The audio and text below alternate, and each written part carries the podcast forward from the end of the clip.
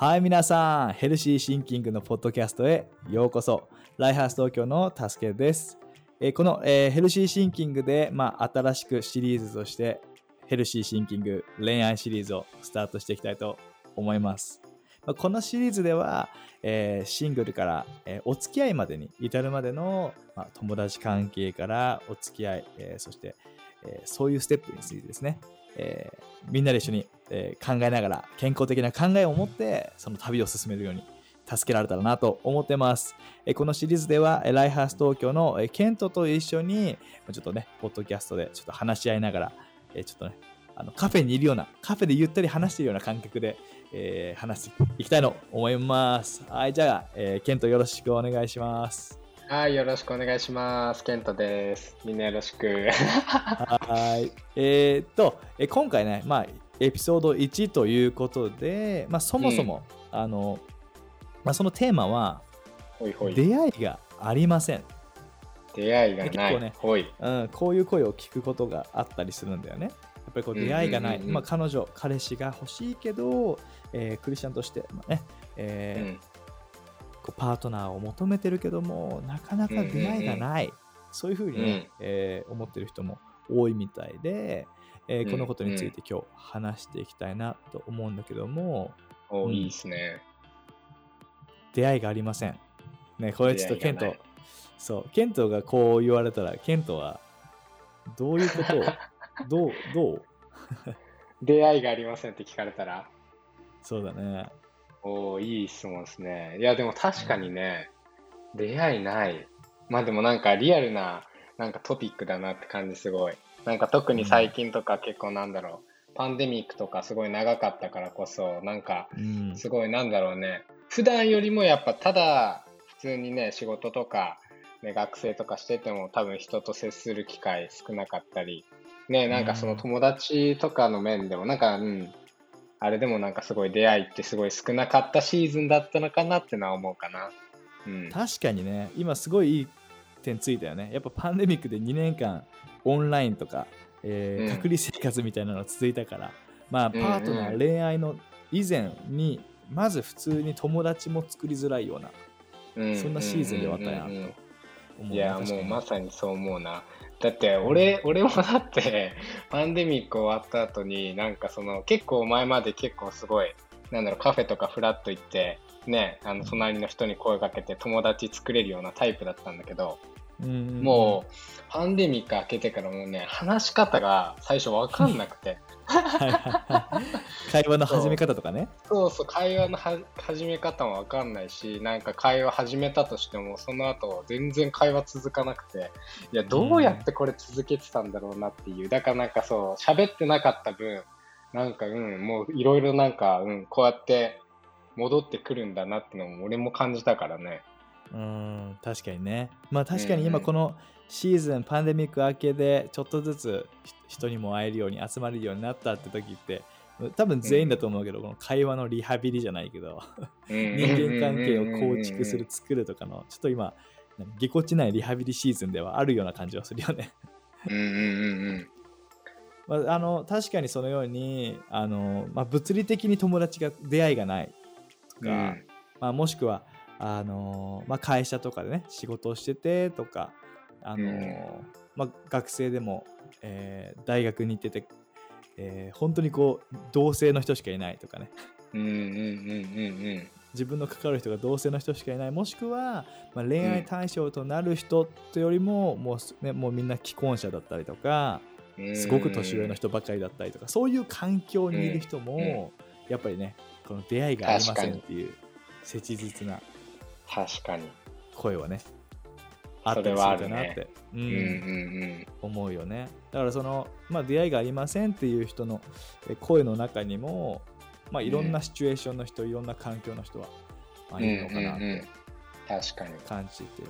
でもまた一方であの、うん。例えばねこの、えーヘルシーシンキングはライハース東京っていうあの東京にあるあ、まあ、ぜ全国、まあ、グローバルいろんなところにあるんだけども、うんうん。えーインターナショナルの協会うんのコミュニティの一環としてね、この、えーヘルシーシンキングやってるんだけどもやっぱりこういうコミュニティの中にいて、やっぱ同じえー同世代の異性とかも多い環境の中にいたとしても、出会いがありませんっていう人もいるかもしれないし、まあ、もしくは学校、うん職場でもね確かに異性と確か普通にいるけども、うん出会いがないように感じるって人もいるかもしれないね。ああ、それもあるね。確かに。うーん確かにいろんなパターンがあるね。ねうん。そのどうそのなぜこう出会いがないとそういう環境ねまあ物理的にないっていう環境じゃない人で周りにいる人はいるけども、出会いがないって感じるのはなんでなんだろうね。ああ。まあなんか一つはなんかいつもいる人としかいなかったりとかあ っていうのはありがちなのかなっていう結構。ー確かにだからなんかリアルだね。うん。そうそう。だから常になんかいつも一緒の人といて、だからね、もう友達以上の友達というか、ね、うん恋愛対象として、例えばね、男女だとしてもなんかその見れなかったり、うんだからなんかいい意味でもなんかねこうやって新しいシーズン始まってきたからこそなんかね他の人にこう目を向けてみるというか新しい、ね、友達をなんか、うん、作るっていう感じにオープンになってみるシーズンでもいいのかなってのは思うかな。まあそれめちゃめちゃいいこと言ったね。あの、うんうんうん確かにどんなに大きなコミュニティにいたとしてもやっぱりこううん。自分が毎回つるむ人っていうのは同じ34人とか、うん。えーね45人とかいつも同じ顔ぶれで、えーね、食事に行ったり、え何か遊びに行ったりとかっていうのは、まあ、ごく、うん。ごく自然だよね。何も悪いことじゃないんだよね。普通だと思う、ん。それが。うん。そう。でこれ何も悪いことじゃなくて普通にやっぱりこう気の知れた仲間と笑って話してっていうのはうんこれはめちゃめちゃなんかいい友達関係だからね、うん。そう。それは本当大事にすべきだなって思うけど、うんうんやっぱりそれで出会いがないなって感じるとしたら、うん。何かね違ったフレッシュな風っていうのが必要だよね。うん。そう思う。うん。うんうん確かにね。この、えー俺の場合はあの、今あの奥さん香織っていうね素晴らしい奥さんがいるんだけども、香織との出会いはまあ俺が教会に来て、えーその若いえー学生のコミュニティの中に入って友達になったんだけどもうんうんうん。そそこから、まあ、大体1年半ぐらい友達関係だったんだよね。うん。でそこから俺の中で心の変化があって、香りがすごく急に際立って輝いて見え始めて、おただのー友達だったのにうんうんうんあこの人素敵だなってこういう人と前に進めたらどんだけいいんだろうかっていうふうな考えになって、うん。そう。だからそれまで同じコミュニティにいて同じグループにいて普通にいつも遊びにランチとかご飯とかうんうん。遊びに行くメンバーにいる人の中でうん。俺は一気になんていうのはいはいはい。出会いがあったっていうかさ、うん、香りが見えるようになってそこで新しいフレッシュな出会いというか友達だったけれどもなんかその新しいちょっと関係性というか、そうそうそうそう。うん。で俺はそのパターン、ンなんだよね。だから同じグループでいたいた中ではいはいはい。恋愛して結はいはい。婚にしてったっていうタイプなの。よああ俺全然違うかもしれないケントは逆に違う？どんな感じ俺多分もしかしたら真逆かも。だからそれこそ俺奥さん今5個上なんだけどエミリーって、で最高な奥さんと結婚して今3年経つんだけど、うん。最初僕が学生で出会った時は。はいはい。でエミリはその教会同じね教会行ってたけどその中でもなんか社会人のグループにいつもいたのね。はいはいでだから学俺はいつも学生のグループにいるっていう。だからこそなんかこう接点がなかなかなくて。うんなるほど。だから俺はいつも学生のハングアウトの後にえ社会人のハングアウトに顔を出しに行ってた。そうそうそれだからケントにとってはその当初、う学生のグループでまあね、かあの気の知れたメンツがいてまあそこのね、うんうん。うんグループと結構一緒に遊んだりとかしてたけども。うんうんうん。うん、でもやっぱりこう気になったからそっちに行こうだ行こうかなっていう声顔出そうかなってね。行ってみてうん。顔出してそこであこんな素晴らしい人いるんだなってのを気づいたのが最初かな、うん、あなるほどなるほど。あの遊び行った時に気づいたのかそれとも、あのすでに気になってそのコミュニティに顔を出したのかってどっちだったの？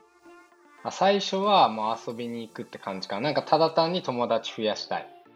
ああなるほどねとりあえず今まで普通に、まあ、同じ教会の中で、ね、そうそうそ学生のう。グループだけじゃなくてこういうグループにも顔を出してみようかなっていうのがきっかけだったんだそうそうそうそう。だからいい意味でもなんかフレンドリーになるじゃないけど、いろんな人に。なんかそういろんな人知りたいなってので、こう行ったのが最初かな。うん。ああいいねいいねいやそれがねまさにここで今日着地できるとこかなってすごく今感じるんだよねうーん。もしねこれを聞いている人でね物理的に環境がない理性と出会えない、えうん。学校、え会社とかね人も、うんうん。でもしくは、ね、今すでにコミュニティにいていろんな関係があるけども、出会いがないそういうふうに感じている人、うーん。でここで、えー今日ね、あのー一つだけ聖書箇所をね読むといいですね。信玄の18の24うんうん。これの NKJV というね英語の訳があって。NKJV。はい、NKJV ですね。NKJV っていうね、はい。ニューキング・ジェームスバージョンっていうのの直訳。これを直訳しました、でこう書いてあるのが友を得たいと思うものはフレンドリーにならなければならない、いやしかし本当の兄弟よりも親密な友もいるっていうね。まあこの聖書箇所あのいろんなねこのアングルからの訳が存在するんだけどもこの訳っていうのはすごくいいなって思うんだよねここでは。えー、いいね、いいね。初めてこの役で見たかもしれない。そういやいいよね。あの、うん。他の訳ではまあ友よりもえーねまあ友友のような友もいるっていう訳だったりとかああるけど、うんうんうんうん。でも友を得たいと思うものはフレンドリーにならなければならないっていうのはこの新し出会いがない人にこそ聞いてほしいなって思うね出会いがないって思う人にぜひねあの諦めないでほしいなって。ぜひうん。あの新しい友達を作ることにオープンになってうん。フレンドになる、そうだね。そのちょっと姿勢を持ってちょっとうんいや、いいですね、えーいいですね。一。歩踏み出してみてほしいなって。これは結構間違いないですね。ね恋愛の最初のステップとしてはかなりヘルシーな考え方なのかなっていう、健康的な考え方なのかなって思うよ、いや、いいと思う、いいと思う。うん、やっぱりこう何？新しい出会いを求めるっていうのがさがっつきすぎてるとか、なんかこう、うん出会いギラギラしてるとかそういうのじゃなくて、まあ最初からうん。恋愛のための出会いって決めつけないで、うん。まあ、新しい友達を作る、うん。ねそれ、が異性でも男性ね同性でもうん。新しい友達ができたら最高だからうん。あた、ね、新しいコミュニティに一歩踏み出したり、うん。この人はいいけどこの人はダメという態度じゃなくてうん友達になれたらいいからフレンドリーな心を持っていくっていういやー、素晴らしい、いいね。うん、これは出会いがありませんってもし相談されたらうんうん。答えてあげたい答え方かなって思うかな。いやー、間違いないですね。うんいいね、いいね。確かに。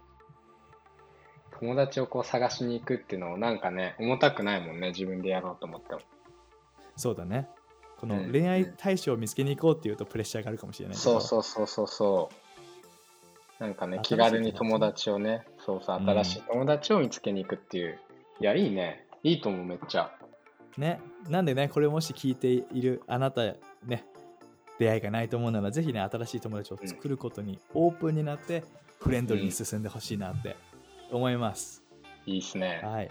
じゃあちょっとじゃあ、ね、聞いてる人が、そのね、これ勇気づけられるように、ケント短く祈ってくれますか？おじゃあ祈ります。神様ね、はいこのね、聞いてくれてる人たちはありがとう。ねそしてね、うんどんな時もね、本当ね、出会い、ね、それが出会いに溢れてるね、人生であることに感謝しますね。だからこそね、一歩ね、僕たちがね、心を開いて、ね、フレンドリーになって、そしてまずね、こう新しい友達を作って、ね、そしてね、どこにね、出会いがあるかわからないけどね、あなたがね、本当に最高な、ね、結婚生活とか最高な、ね、本当ね、一番のベストなパートナーをね、用意してくれてることを本当信じますね。だからこそね、これ聞いてる人たちがね、一人でも多くね、祝福されるように、イエスの名によって、エイメンアーメンはい、ありがとう。それでは皆さん、じゃあ次のまたエピソードで会いましょう。またね。はい、ありがとう、またね